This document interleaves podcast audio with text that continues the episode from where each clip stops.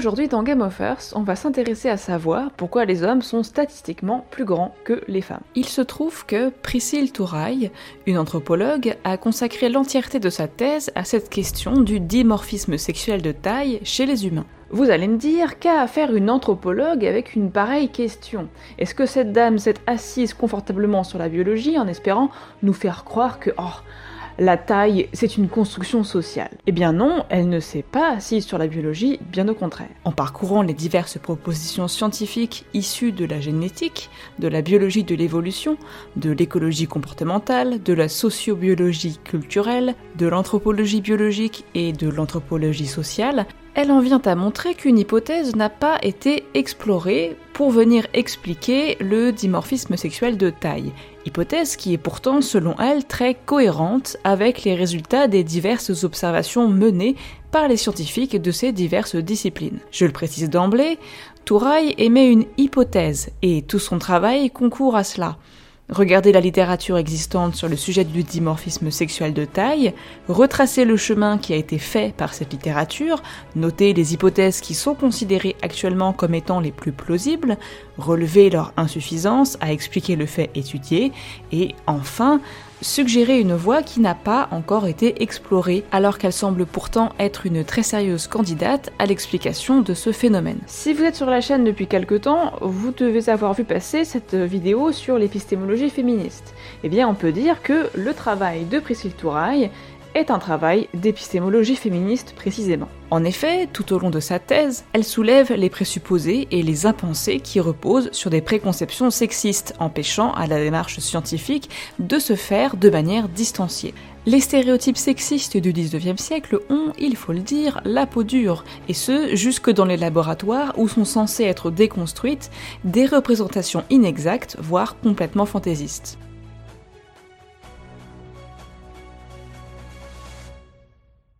Parler de dimorphisme sexuel de taille, c'est désigner ce qui, dans la taille d'un individu, est dû au fait que celui-ci est un mâle ou une femelle de son espèce. Je le précise ici, le sexe, à l'échelle individuelle, est la plupart du temps désigné de manière très approximative et incomplète. Touraille le dit par ailleurs, dans le langage courant, Parler de sexe individuel, c'est en réalité parler de genre, pas du développement biologique d'un individu comme étant sexué dans toute sa complexité. Je vous renvoie sur ce point à la vidéo sur l'ouvrage de Thierry Hockey, qui donne plus de détails sur la question du sexe biologique et plus particulièrement sur le sexe biologique au niveau de l'individu. Mais, dit Touraille, pour les besoins de l'étude, les termes approximatifs de mâle et de femelle seront utilisés comme des catégories opératoires de division étant de parvenir à garder en tête qu'ils sont baignés des catégories non biologiques de genre, et ce parfois même chez les scientifiques eux-mêmes. Donc le dimorphisme sexuel de taille, c'est ce qui est dû, dans la grandeur ou dans la petitesse d'un individu, au fait que cet individu est mâle ou femelle. Attention cependant, un dimorphisme sexuel n'a pas forcément de lien avec la fonction procréative en elle-même. Il n'est pas une condition nécessaire à la reproduction. C'est la variation d'un trait ayant pour partie un biais au sexe. Dans le cas de la taille, par exemple, le fait pour un cerf d'être plus grand et gros qu'une biche ne conditionne pas sa capacité à procréer. Il y est tout à fait apte mais la grande taille est un trait qui a été sélectionné au cours de l'évolution de cette espèce, dans le cadre d'une reproduction où les mâles se battent entre eux pour l'accès exclusif aux femelles. Les gagnants de ce jeu, à l'échelle de l'évolution de l'espèce, sont les spécimens les plus gros et les plus agressifs, puisqu'alors ce sont eux qui fécondent le plus de femelles, et ce faisant, balancent leurs gènes à la génération suivante. Ce qu'il faut bien noter avant toute chose, c'est que le dimorphisme sexuel de taille est très difficile à isoler. La taille des individus varie en fonction de bien des paramètres. La transmission génétique de la taille n'est pas seulement indexée au sexe, mais également et indissociablement à la taille générale des procréateurs, dans la taille, plus générale encore, d'une population donnée. Par ailleurs, l'expression effective des gènes transmis, ce qu'on appelle le phénotype, l'expression des gènes transmis dépend aussi du milieu de développement de l'individu. Si on ne nourrit pas assez un individu, pendant sa croissance, eh bien il a de fortes chances de ne pas grandir autant qu'il l'aurait fait en étant bien nourri. Enfin, la croissance d'un individu n'est pas déterminée par un gène en particulier. Il n'y a pas de gène de la croissance qui ferait pousser un homme plus qu'une femme.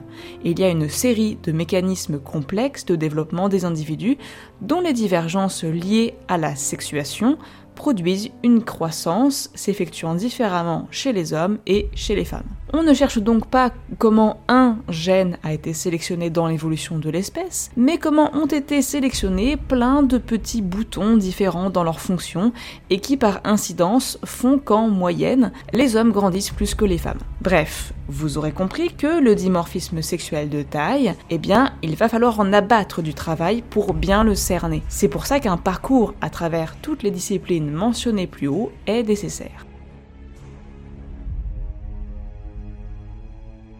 Le saviez-vous Darwin a écrit un ouvrage, L'affiliation de l'homme, entièrement dédié à définir la sélection sexuelle qu'il distingue de la sélection naturelle. Une distinction qui n'a par la suite pas toujours été reprise par les théoriciens de l'évolution, mais que Touraille présente comme cruciale pour comprendre la question du dimorphisme sexuel de taille. La notion d'adaptation, telle qu'elle est en général conçue, mélange l'idée de favorisation de la survie des individus et l'idée de favorisation du succès reproductif beaucoup baiser et avoir plein de mômes. Effectivement, pour procréer, il faut rester en vie, me direz-vous.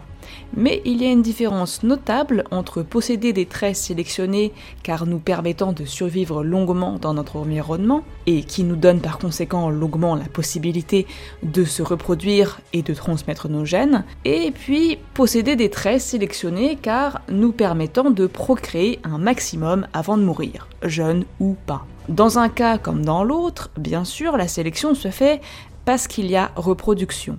Cependant, dans le premier cas, la reproduction engendre des individus designés par l'évolution pour vivre, alors que dans le second cas, la reproduction engendre des individus designés par l'évolution pour faire du sexe efficacement, quoi qu'il en coûte. La mention de quoi qu'il en coûte est cruciale pour comprendre l'importance de la distinction entre sélection naturelle et sélection sexuelle. Il y a des traits hérités de la sélection sexuelle qui sont plan de la survie individuelle et donc de la sélection naturelle, des désavantages. Je reprends mon exemple avec les cerfs. Prenez un gros mâle agressif. Oui, si un cerf est gros mais fort gentil, fort aimable, eh bien sa grande taille ne va lui servir absolument à rien. Il va se contenter de sourire bêtement et se faire tamponner par ses collègues, et la reproduction, ça sera complètement cuit pour lui. Oui, parce qu'en fait, Hériter de la taille sans hériter de l'agressivité, eh bien chez les cerfs, c'est être un loser de la reproduction sexuelle. Un cerf gros et agressif va devoir s'alimenter en conséquence, et s'il y a une pénurie, ça va être la croix et la bannière pour se maintenir. Et qui plus est, la saison des bastons et de la baise laisse une bonne partie des cerfs dans un piteux état, qui, à plus ou moins long terme, signe leur arrêt de mort prématuré. Mais la sélection sexuelle transmet le dimorphisme sexuel de la grande taille des cerfs et le comportement agressif. Que les cerfs meurent à la fin de la saison de la baise ou pas, les biches sont fécondées et le génome est transmis au détriment de celui des cerfs plus petits et moins agressifs. Et puis voilà. Beaucoup produire de rejetons ne signifie donc pas nécessairement vivre dans de bonnes conditions et longuement. Il y a bien sûr eu l'hypothèse du gène égoïste de Dawkins, pour qui l'entièreté de la vie de l'individu est dirigée par la ruse de son génome, qui ne cherche à travers lui qu'à se répliquer, toujours plus. Mais c'est une hypothèse peu goûtée par les théoriciens de l'évolution. Touraille affirme qu'en effet, l'indistinction actuelle entre sélection sexuelle et sélection naturelle le résultat non pas d'une conviction scientifique, mais plutôt d'une attitude panglossienne qui consiste à concevoir l'adaptation issue de la sélection comme le meilleur des mondes possibles, là où il est pourtant évident que les traits sélectionnés pour copuler en abondance desservent la survie des individus. Mais alors, le dimorphisme sexuel de taille chez les humains C'est de la sélection naturelle ou de la sélection sexuelle? C'est bien pour la survie de l'individu ou c'est bien pour massifier le succès reproductif d'un individu? La réponse, vous vous en doutez, c'est que c'est compliqué. Et en réalité, il faut observer l'évolution de la taille des hommes et celle de la taille des femmes de manière distincte, parce qu'il ne s'agit pas d'un seul et même phénomène. Les pressions de sélection qui s'exercent sur les hommes et sur les femmes n'ont pas les mêmes causes. Touraille étudie longuement les propositions faites par la discipline de la sociobiologie culturelle, principalement celle de l'étude Alexander et Alius, à l'égard de la question du dimorphisme sexuel de taille. Elle note que ce dimorphisme est, pour la sociobiologie culturelle, à étudier comme chez les autres espèces c'est-à-dire comme un processus de sélection qui est encore en mouvement, c'est-à-dire qui ne nous arrive pas tout droit d'une évolution figée datant du Pléistocène, où supposément l'espèce pratiquait la polygynie, c'est-à-dire plusieurs femmes monopolisées sexuellement par un seul homme. Les pressions de sélection sur les hommes de grande taille ont toujours lieu pour la sociobiologie culturelle, qui traite en cela l'évolution de l'espèce humaine comme l'évolution des autres espèces animales, sans venir figer arbitrairement le génome à un instant T. Mais là où le bas blesse, pour Touraille, c'est quand cette discipline fait de la culture une force majeure de l'évolution chez les êtres humains, en adoptant une position semblable à celle de Dawkins dans la théorie du gène égoïste. Si ce sont hommes grands qui sont sélectionnés pour la sociobiologie culturelle d'Alexander et Alius, c'est parce que la culture, secrètement au service d'un génome cherchant à se multiplier le plus possible via la reproduction sexuée, vient jouer un rôle de mise en compétition des individus. Par exemple, le phénomène de la guerre, où les hommes se massacrent, permettrait une sélection des individus pour avoir le monopole de la reproduction de leur génome. À la guerre comme à la compétition sexuelle, et pour avoir accès à un maximum de femmes, ce seraient les plus petits qui mourraient, laissant aux plus grands le loisir de se reproduire. Sans que, pourtant, les auteurs étudient réellement la question de savoir si ce sont bien les hommes les plus grands qui ont le succès reproductif qu'on prétend qu'ils rencontrent avec leur taille. Touraille relève, si dans la littérature scientifique sur les animaux, la mode est à la responsabilisation des individus dans les processus de recherche de partenaires sexuels, par exemple le cerf est obligé de se battre s'il veut accéder aux femelles, la sociobiologie culturelle remplace les velléités politiques de monopole matrimonial les plus explicites et les plus conscientes par l'agissement secret et manipulateur des gènes. Et, comble d'incohérence, les gènes viendraient influencer des comportements dont ils ne sont à vrai dire pas à l'origine, puisque cette origine est culturelle et non pas un héritage génétique, précisément. Existe donc l'hypothèse d'Alexander Etalius. Vous l'attendiez tous, l'hypothèse selon laquelle la grande taille des hommes serait apparue sous l'effet de la division genrée du travail. Bien, je vous propose à présent une seconde de recueillement pour cette fabuleuse idée selon laquelle les hommes seraient les grands pourvoyeurs de nourriture et de sécurité pour le confort domestique des femmes. Voilà, c'est fait, merci. Donc, pour commencer, pour qu'il y ait la nécessité d'une division genrée du travail à un moment, il fallait déjà que le dimorphisme sexuel de taille soit effectif et significatif. Une telle hypothèse ne fait donc que nous ramener à la même question. Pourquoi ce dimorphisme Ce qu'il faut bien constater pour Touraille, c'est que quand on observe les différents types d'organisation des populations, c'est dans les sociétés pratiquant l'agriculture que l'on trouve le dimorphisme sexuel le plus important, donc pas dans les sociétés de chasseurs-cueilleurs où est censé avoir lieu la division sexuelle du travail en rapport avec l'activité de chasse. Par ailleurs, quand on regarde la transition d'une population d'une économie domestique comprenant la chasse à une économie domestique ne la comprenant pas, il y a une diminution conjointe des tailles des hommes et des femmes. Pas seulement des hommes qui cessent d'avoir besoin d'aller à la chasse et qui seraient grands précisément pour cet usage. De plus, nous apprend l'anthropologie évolutive, la chasse n'est en réalité pas une activité essentielle pour la subsistance des sociétés humaines. En termes d'apport nutritionnel, ce sont les activités des femmes qui sont les plus grandes pourvoyeuses de ressources alimentaires pour l'ensemble du groupe. Enfin, Petite pensée également pour le mythe de l'homme chasseur et défenseur des femmes et des enfants. Et eh bien quand ces messieurs sont absents parce que à la chasse, devinez qui doit défendre les femmes et les enfants. Hmm D'ailleurs, vous pouvez noter que dans bien des cultures, le fait de porter des poids très lourds est associé aux femmes. Il a été observé, par exemple, dans les populations pygmées d'Afrique centrale, que les hommes rentrent en courant de la chasse pour aller chercher les femmes afin qu'elle porte ce qui a été tué à la place des hommes. Bon, mais vous allez me dire, qu'est-ce qu'il nous reste à présent comme hypothèse pour essayer d'expliquer la grande taille des hommes? La conclusion de Touraille est la suivante. S'il existe une pression de sélection en faveur des hommes grands, cette pression a peu de chances d'être le résultat d'une sélection naturelle, et donc d'une sélection qui favorise la survie des individus. Mais elle serait bien plus le résultat d'une sélection sexuelle, une sélection qui cherche à maximiser l'accès à la reproduction sexuelle. En effet, les hommes grands n'ont pas particulièrement d'utilité pour le groupe. Et comme dans le cas de nos cerfs, avoir un grand corps et être belliqueux, eh bien ça demande beaucoup de nourriture, et ça engendre de la castagne interspécifique mortelle. Certes, ça aide à soumettre et forcer les femmes à la reproduction, tout en écartant les rivaux qui pourraient essayer de faire la même chose.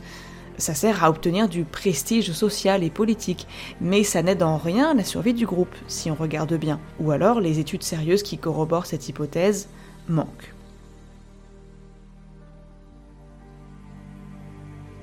Passons à présent aux pressions de sélection qui s'exercent sur la taille des femmes. Touraille note que, de manière générale, l'hypothèse selon laquelle dans le règne animal les mâles ont besoin de plus d'apports nutritionnels que les femelles, parce qu'ils sont plus gros, eh bien cette hypothèse a été abandonnée. Il se trouve que, quand on regarde bien, en réalité, les femelles passent autant de temps, sinon plus, à se nourrir, et cherchent à consommer des aliments très riches d'un point de vue nutritif. Exit les machins qui mettent 1000 ans à se digérer pour, au final, 10 calories ici et là. Elles ont en effet d'énormes besoins, parce que leur organisme, non content d'avoir à se soutenir de lui-même, doit encaisser les coûts des grossesses et des lactations, là où l'organisme des mâles n'a besoin de se soutenir que lui-même.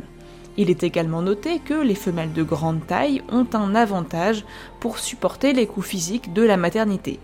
Mais comme dans le cas des mâles, un tel organisme nécessite plus d'apports nutritionnels qu'un petit organisme, ce qui a pour effet de mettre en compétition le corps de la mère et celui de la progéniture, l'absorption de nutriments. Par conséquent, une pression de sélection a lieu dans l'autre sens, dans des milieux où les ressources ne sont pas suffisamment abondantes. Ce sont alors les femelles de petite taille qui sont avantagées puisqu'elles ont besoin d'un apport nutritionnel moindre pour se maintenir. Ce phénomène de pression de sélection vient s'ajouter à celui de la compétition sexuelle entre mâles pour creuser le dimorphisme sexuel de taille. En ce qui concerne plus précisément les populations humaines, eh bien c'est la même chose. Et c'est là qu'on atteint la thèse de Priscille Touraille. Pour elle, la réduction de la taille des femmes est due à une privation nutritive permanente qui aurait sélectionné des individus de petite taille, que le contexte général de la population soit celui de l'abondance ou celui de la rareté. Cette privation nutritive des femmes serait donc socialement organisée. Comme chez les autres mammifères, les femelles humaines ont, dans le cadre de la reproduction sexuée,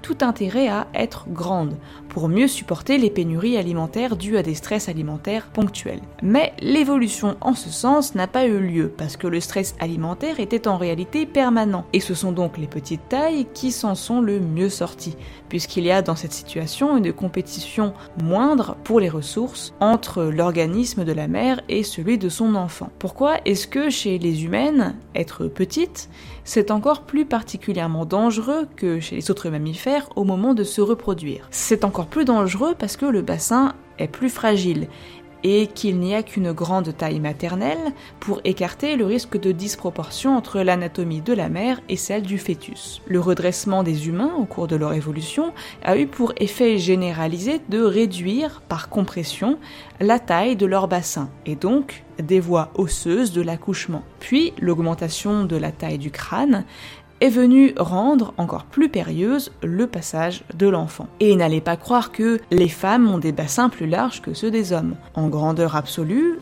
les bassins des hommes sont les mêmes que ceux des femmes. Il n'y a donc pas d'adaptation des bassins pour l'accouchement. L'évolution des femmes vers les petites tailles est donc une adaptation qui est très coûteuse, dit Touraille. Le risque pris lors des grossesses est considérable et le taux de mortalité dû à la disproportion entre le fœtus et la mère est considérable. Dans une population n'ayant pas accès à l'obstétrique moderne, une femme ayant 6 grossesses au cours de sa vie a 8% de chance d'en mourir principalement à cause de cette disproportion corps de la mère, tête de l'enfant.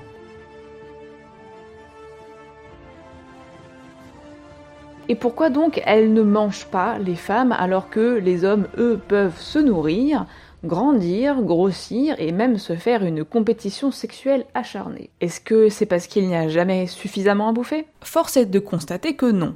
Il y a plein d'environnements nutritionnels différents, et pourtant, partout, les femmes sont plus petites que les hommes. Elles ne mangent pas parce que, dit Touraille, si on observe avec les yeux ouverts les relevés ethnographiques, il y a toute une série d'organisations sociales des hommes pour se réserver les aliments riches sur le plan nutritionnel, et plus particulièrement les aliments riches en protéines qu'on trouve dans la nourriture carnée, la viande. Dans les sociétés où ce sont les hommes qui vont à la chasse et les femmes qui pratiquent la cueillette ou une petite agriculture, par exemple, les hommes se réservent une grande part, voire exclusivement, la consommation des animaux tués. Inversement, les femmes apportent une base alimentaire en glucides stable aux hommes, qui leur permet justement de pouvoir effectuer ces virées de chasse pour obtenir les protéines animales qu'ils ne partagent pas avec elles. L'ironie de la chose, c'est que les hommes n'en ont pas spécifiquement besoin ni pour vivre, ni pour travailler plus efficacement de ces protéines et de cette grande taille. Et ils n'ont pas plus d'activité physique à mener que les femmes.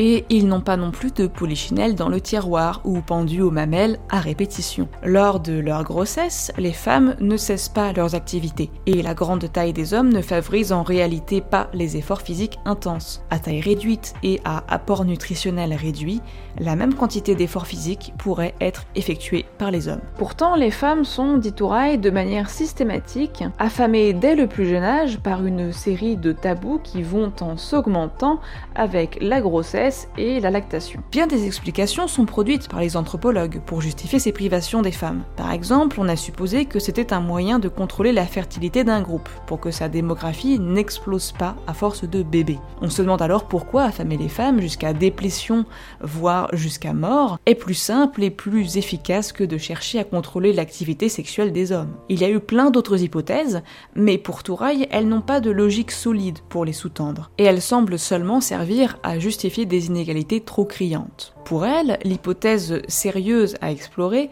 est celle selon laquelle la privation de nourriture des femmes, leur exclusion de la chasse et de la consommation de protéines, procure aux hommes un avantage nutritionnel et politique non négligeable en vue de la coercition et de la domination des femmes.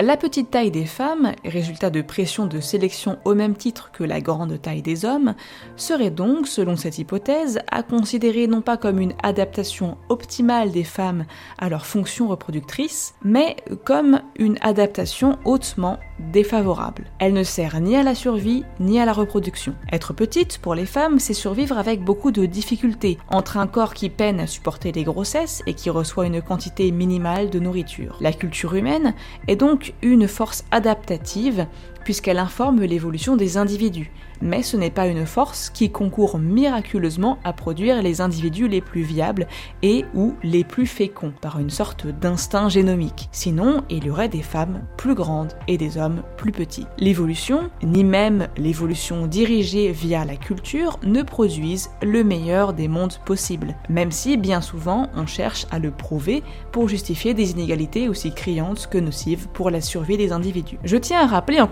que le travail de Touraille propose une hypothèse. Elle ne prouve rien à l'égard de la question de la cause des dimorphismes sexuels. L'autrice a fait un travail de collecte des pistes pour inciter les spécialistes de biologie de l'évolution et d'anthropologie à revoir ensemble leur copie sur la question du dimorphisme sexuel de taille chez les humains et sur la question des dimorphismes sexuels humains de manière générale. Pour elle, il est clair, après avoir soutenu cette thèse, que des hypothèses sérieuses n'ont pas été envisagées par eux, alors que bien des idées fumeuses qui ne résistent pas au moindre examen un peu sérieux l'ont été et le sont encore. Et cela pour éviter, dit-elle, d'avoir à tester l'idée selon laquelle le contrôle coercitif des femmes par la privation de nourriture est politiquement utile aux hommes, tout à fait défavorable aux femmes et inutile pour le bien de l'espèce, quelle que soit la manière dont on regarde ça. Voilà, je vous remercie d'avoir regardé cette vidéo qui était très chargée et bien sûr comme d'habitude pas assez chargée. C'est un livre qui recueille de détails et j'ai dû sauter plein d'étapes et plein d'argumentations qui sont très complexes. Donc si vous avez des questions en particulier sur certaines choses que j'ai pu dire, Euh, n'hésitez pas à les poser en commentaire, je pourrais retourner dans le livre, mais je vous déconseille de faire des propositions comme quoi elle avait oublié quelque chose ou comme quoi cette hypothèse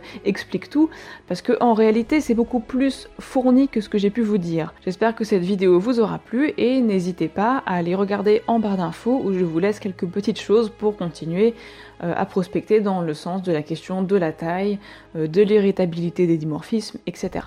Merci et à très vite pour une nouvelle vidéo.